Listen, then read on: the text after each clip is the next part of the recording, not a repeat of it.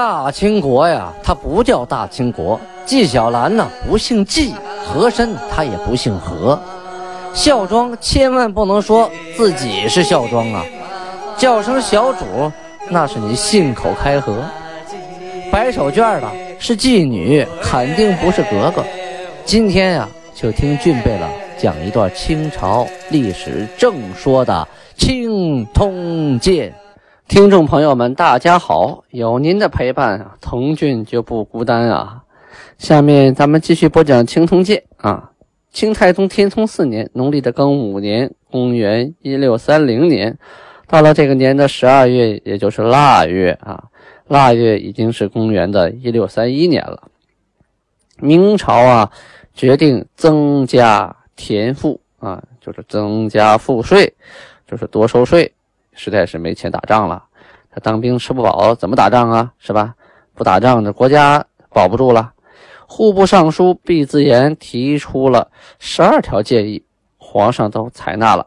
第一条，增关税啊，什么意思呢？就是增加海关的税收啊，这个很容易理解。第二条叫捐公费，这个公费呀，是指各地地方官呢啊都会提留一部分钱。就像地税局一样啊，收了一部分钱作为地方的发展，这钱呢有盈余没花了的啊，加点儿这个公费收上来，别留着了，哎，给国库。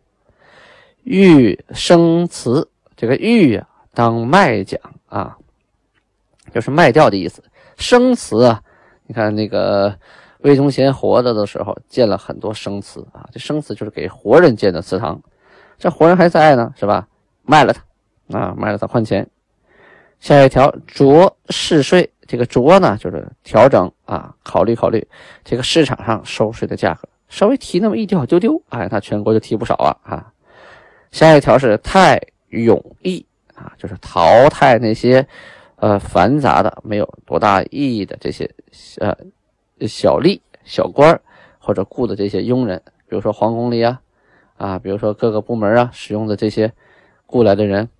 这这是没有什么用，好淘汰掉，可以省一部分开支。再下一条是核虚冒，核虚冒就是严格清查啊，有没有挂职的，没在这干活的，或者干脆就没这个人啊，就是虚报的啊，就像上次前些日子播那电影那个驴得水啊，驴得水就是拿头驴来冒领工资是吧？这种情况怎么办啊？好好的核查，把这些虚冒的啊。就虚的、没有的，还有冒充的，都给它去掉，就节省了一部分财政的开支。再下一条是加抵赎，什么是抵赎呢？就是折罪银啊，折罪银就是你犯了错误的罚款啊，就像咱现在是保释一样你交保释金呢。过去呢犯一定的错啊，这罪还不特别大，好可以交罚款来抵罪。这个罚款呢就叫。抵罪啊，叫折罪银啊，折罪银，呃，官称叫抵赎。加抵赎就是说你犯了错啊，你不想进监狱，不想挨鞭子，不想挨板子，怎么办？多花点钱吧，啊，谁让你犯错了呢？下一条叫班师折银啊，这一条不是很好理解，我还查阅了资料，还请教了很多高人啊，发了朋友圈。这个班师折银呢，它这个是明朝时候先兴起在边疆的这么一个事情啊。是说这个边疆的部队到了边疆以后啊，每天要军训啊，要训练，要打仗。可有的兵啊，到那以后啊，把家业的带去了，到那开始经商了，做买卖了，或者开始种地了，还干点别的了，挣钱去了。不想参加军训，或者是有各种原因吧，不想参加军训怎么办呢？交钱啊，交钱。可以临时雇个人替你干活，或者拿你的钱去扩充军备了啊！反正你今天不参加军训，你交钱就行了。然后这一部分人呢，后来呢，呃，班师还朝了啊，回国之后也要常备部队啊，也要军训呢。哎，他们也用这招。我今天我交多少多少钱，我这个月我不军训了，我挣钱做买卖去了。有钱人不在乎这个呀啊，或者是你雇个人替我打仗去吧，这都行啊。我多交点钱，这个班师折银啊，增加他。增加你真不想打仗，不想为国家卖命，你多花点钱，哎，我这又多一笔收入。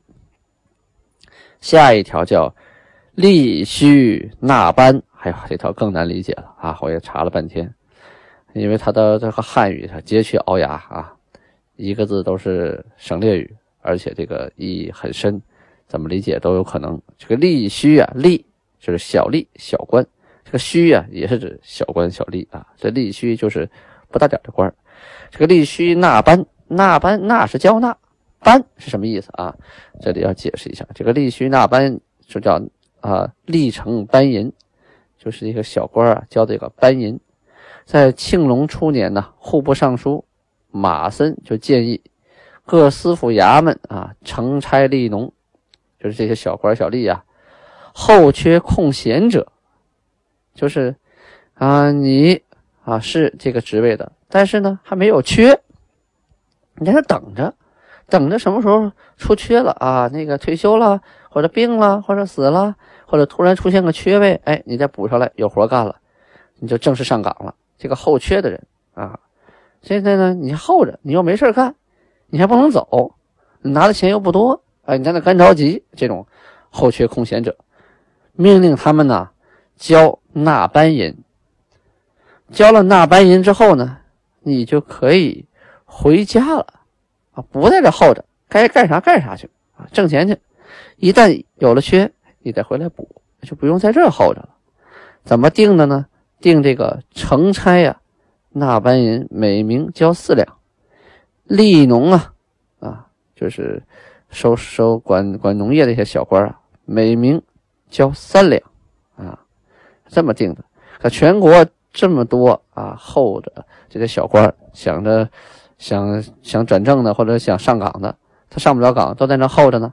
候着呢，这家里的家业没人管，自己呢想干什么也干不了，挣钱也挣不了，一个月拿点钱还不够温饱的，都是最低保障，怎么办呢？哎，出了这一招，你交了纳班银，好，你就可以回原籍了。回去以后你想干嘛干嘛啊，这一笔钱也不少啊，叫立须纳班，扩河滨滩荡之租。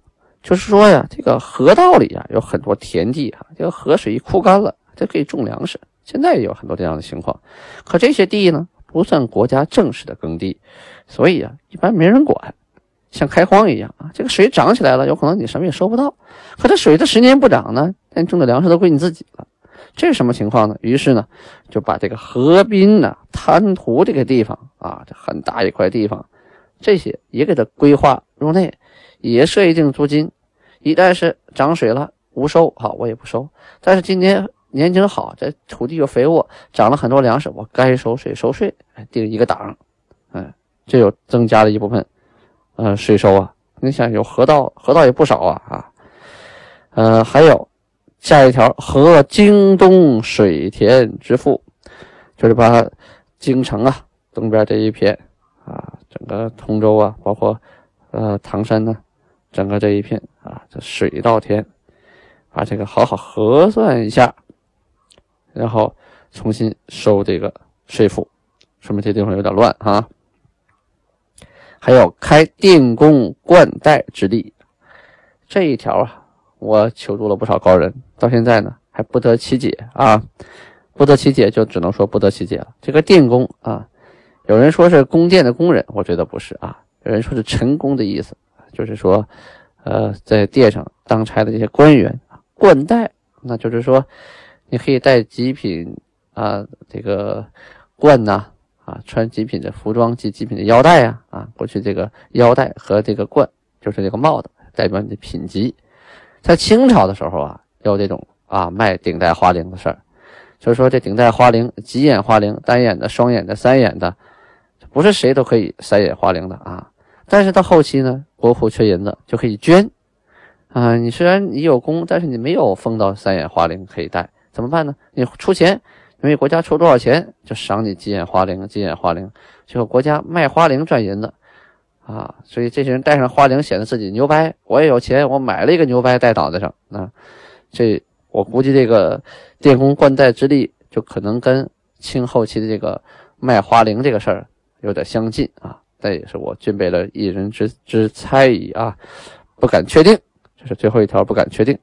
反正崇祯皇帝都同意了啊，呃，同意之后一执行呢，确实这钱啊多收上来不少啊，数了半天，但是到花的时候啊，还是不够用啊。后来呢，兵部尚书啊梁廷栋啊又又上上了一本奏折，就说了：“今日吕左虽穷，然不穷于辽饷。”什么意思？吕左啊，吕一个门字旁里边两个口，吕左呀，这古代啊，二十五家啊，就二十五户人家为一吕啊。这个贫困者啊，过去在贫困者呀是住在左边啊，富人呢住在右边。这个吕左就指着贫苦的老百姓啊一个代称。今日吕左虽穷，就说今天老百姓虽然啊穷苦，人不穷于辽饷啊，就是说，是但是呢不差，就是说辽东打仗这点钱呢啊。咱们国家这么大地盘，这么多人，一家牙缝里省出一粒粮食，还不够辽东兵吃的吗？一岁中，暗为加派者不知其数啊。他是说呀，这一年呢，啊，这暗地里头花掉的钱，无法统计呀。比如说吧，啊，比如说，第一项朝觐，朝觐是什么？就是各地的官员来觐见天子。还有旁边的小国来觐见天子，各种各种的那个国家派来的这个使臣觐见天子，这就是一个仪式啊，得摆牌上啊，得请吃饭呢，得回礼呀。哎，这钱花不少啊，你看着不是钱，一数可不少。第二，考满；第三，行取；第四，推升，这些都是指官员啊，这官员啊，该晋升啊，该怎么怎么着怎么着的。说这少少者费。五六千金呐，是你往少了说呀，这这些这些钱也得花掉个五六千金呐，就是五六千金子呀，这个这个这个这个数量不少啊啊！和海内计之，国家选一番首令，天下加派数百万呢，啊，就说这个国家就就随便做个什么事情，这往下加派的这个税赋啊，赋税啊啊。就就是数百万啊！巡抚盘查、访击、馈仪、谢见，就说，呃，官员下去盘查呀，或去走访啊，啊，送礼呀，推荐谁谁谁呀，走礼呀，这官场上这些事儿啊，多者至二三万金呐，啊，就是大礼都是两万三万的送啊，这和天下计。国家遣一番巡方，天下加派百余万呢。就是国家，你派一个巡抚下来走一圈，老百姓得多花一百多万呢。啊，但是现在却说民穷于辽饷，何也？啊，说现在老百姓出不起辽宁这边这个老当兵打仗的钱，这怎么可能呢？这钱都花别的地方了啊，他没花到正地方。臣考九边呢。俄设兵饷，就说，我呀，仔细的算了一笔账，我们所有的边境地区啊，到底该设多少兵，到底该出多少饷？兵不过五十余万呢，就说整个的兵啊啊，没超过五十多万，饷不过千五百三十余万，也就是说，这个这个饷银呢？这一千五百三十多万，何有不足啊？这点钱还叫个钱吗？啊，这还愁什么呢？啊，现在说是老百姓太穷的原因啊，说老百姓不往上交税的原因。要我说呀，原因在于当官的太贪。哎，这一句话他说到了关键的点上了。他当官的太贪，这钱都揣到自己腰包了，把老百姓也刮穷了，国库也刮空了，都都揣在当官自己腰包里了，损公肥私，所以使贪风一息，既在家派，民意欢然呐，就是什么意思？你把当官的贪财这个风气给他杀掉啊，那个时候老百姓没有过多的摊派了。那你就是国家再需要多少钱，那老百姓对老百姓来说还是减负的，他自然是高兴的。皇帝仔细听了听，吧嗒吧嗒，滋味还真是这么回事啊！啊，这这朝皇帝遗留下来的历史问题，都集中在啊这个崇祯皇帝这脑袋顶上了。同意，你说的有道理啊。户部尚书毕自言啊也说：“今日之策，莫欲加赋。”啊，就说到了今天这个时候了，说别的都白搭，都晚了。这个时候，这个打仗迫在眉睫呀，就只能赶紧的加赋，就是增加赋税，解燃眉之急。所以啊，他请请什么呢？说每亩啊，一亩地按亩来计算，加九厘之外，再增三厘。啊这个就是原来加了九厘的税，现在再加三厘，于是这增了多少钱呢？那么一算是增了一百六十五万还多啊！加上上次增加的赋税，就是六百八十余万啊！这这钱就够了，增加这部分钱就够给辽东地区打仗当兵的开饷了。各位，就从辽饷所用。哎呀，这个天下老百姓啊，很倒霉呀，左加右加。你这说加三厘，等他下去跑腿的人啊，加五厘吧，我这还有两厘跑腿费呢。这老百姓倒霉了，一级一级的搜刮盘剥呀，最后老百姓打这点粮食还不够吃饭的呢，全交了税了啊！而且天下呀，到处都在打仗，它不只是辽东那一个地区啊。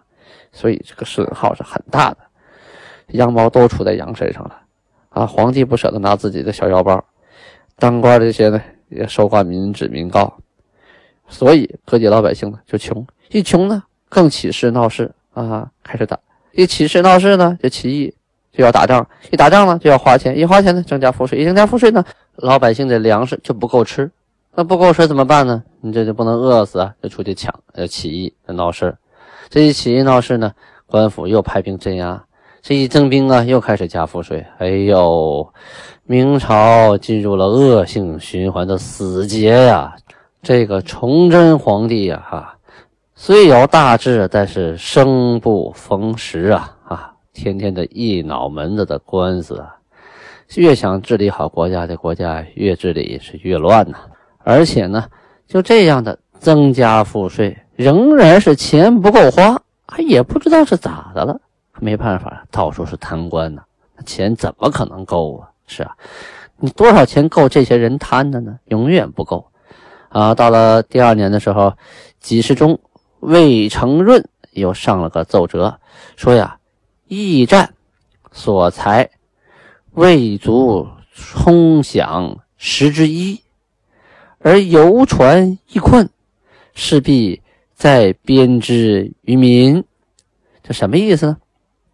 说当初啊，为了省钱，把驿站给撤了啊，撤了驿站。过去啊，它没有那个邮政局啊，驿站呢，它就是往来啊、传递文书啊、寄东西啊，中间一个中转站啊，提供马呀、住宿啊、派人呐、跑腿啊。说这驿站撤了，解决的问题呢，还没解决这个饷银的十分之一。但是呢，这个邮船一困，这各地之间信件往来、文书传送啊，出现问题了，没办法。如果到解决这问题，还需要把这些问题呃强加到老百姓身上，派人呐，派摊派呀，出钱呢，这里里外外的没解决问题，反而增加了麻烦。同时啊，他还说，山海关中啊，外兵的旧额是十八万，金呢只有十八十万八千。加上蓟门的援兵啊，非议员额，就是说，加上援兵算上啊，跟原来的就是兵额呀，还没有超过去。而饷呢，却日增，这个不可不计呀！啊，他发现问题了，说山海关这个地方原来兵额十八万呢，现在才十万八千啊。十万八千，就是加上蓟门来的援兵，他也没过十八万呢。怎么这饷银这天天张嘴喊不够呢？这事儿是不是该查一查呀？啊，还有抚安捐资助饷，大帅所之于民呐，不可不尽啊。说好多这个当官的啊，这捐钱呐，说我助助饷啊，有权有势的这些人，其实啊，他们不是出的自己腰包，他们也是从他们手底下老百姓上刮下来的，刮完了以后，说自己啊带头为国家捐钱，这事儿啊。应该赶紧禁止啊！啊，看似一件好事钱上来了，可民心呢就大乱了。等老百姓活不了，还是得造反呢。他一造反，我们的兵又不够用，那个时候军饷就更不够用了。可是啊，崇祯皇帝听完以后没搭理他。为什么？现在山海关打仗多紧呐！啊，他不光当兵用饷啊，他得增加军备啊。啊，还得安抚那个呃受伤死亡的士兵啊，用钱地方多着呢。这是国家很重要的地方啊！你你说把山海关撤下，那不等于让那个那个皇太极继续再打到我京城门口吗？山海关这关再不守了，那我京城不就没了吗？这个是燃眉之急，那多花点就多花点吧。这个地方不能抠。现在派人去核查这个，那军心先乱了啊！再有一个，各地捐资。你说他们收刮老百姓就收刮老百姓了，啊！你不让他们捐，不让他们捐，我钱从哪来呀？他们有这个心情捐，好事啊！老百姓恨他们恨去吧，反正我是有钱了啊！所以啊，你说这些我不搭理，我不表态啊！我就我也不说你对，也不说你不对啊！看完行，朕知道了。看来这个皇上啊，有时候也不好当啊，并不是说啥就是啥，他也得考虑各方面的因素，哎。做出决定，一旦做出决定来，就很难很难改了，很难调整了，而且要考虑到这一个决定会影响到各个的层面。比如说这个事情有道理，那就一定得立刻做的啊！当了皇上真的很难呐，修身齐家治国平天下嘛，修身都很难，更何况齐家？齐家很难，何况治国呀？当个皇帝要平天下，哎，那更是难上加难呐！好，各位听众朋友们。啊，清太宗天聪四年的档案啊，我就播讲到这里。清通鉴呢，播讲到此呢，一共播讲了四百啊一十八页，也就是说，清通鉴的第一本啊，太宗天聪四年止，从明万历十一年起到太宗天聪四年止，清通鉴的第一本同郡正式。录制完成了，总共是四百一十八页。哎呀，录了一百三十四集，真的呀，发自心底的感谢我忠实的听众朋友们，没有你们的支持，我早就录不下去了。说对不对？大家都不听，我天天费这么大劲录它干什么呀？啊，用这么多时间和精力，这本书本身就难懂，想把它弄明白就很难，再把它说明白就更难。还得录，还得剪辑、生成、上传、宣传，让大家来听。哎，真是难上加难，就跟做好了饭没人爱吃一样。天天没人吃，谁还做饭呢？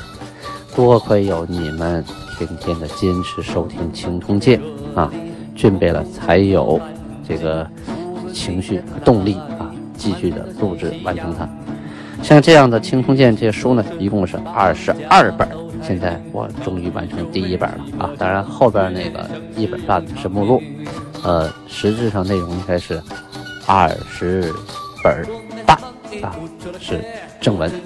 好，咱们下次再见啊！布拉巴尼哈啊！最后还要提一嘴，千万不要忘了订阅《青铜剑》啊！要先下载喜马拉雅 APP，如果没下载的，用手机打开，它右边有个。打开 APP，点那个钮就可以下载这个软件了。下到手机里以后，搜索一下“青铜剑”或者搜索“童俊”，单人旁一个冬天的冬，骏马的骏，然后点击订阅，每天更新都会提醒您啊。咱们天天见。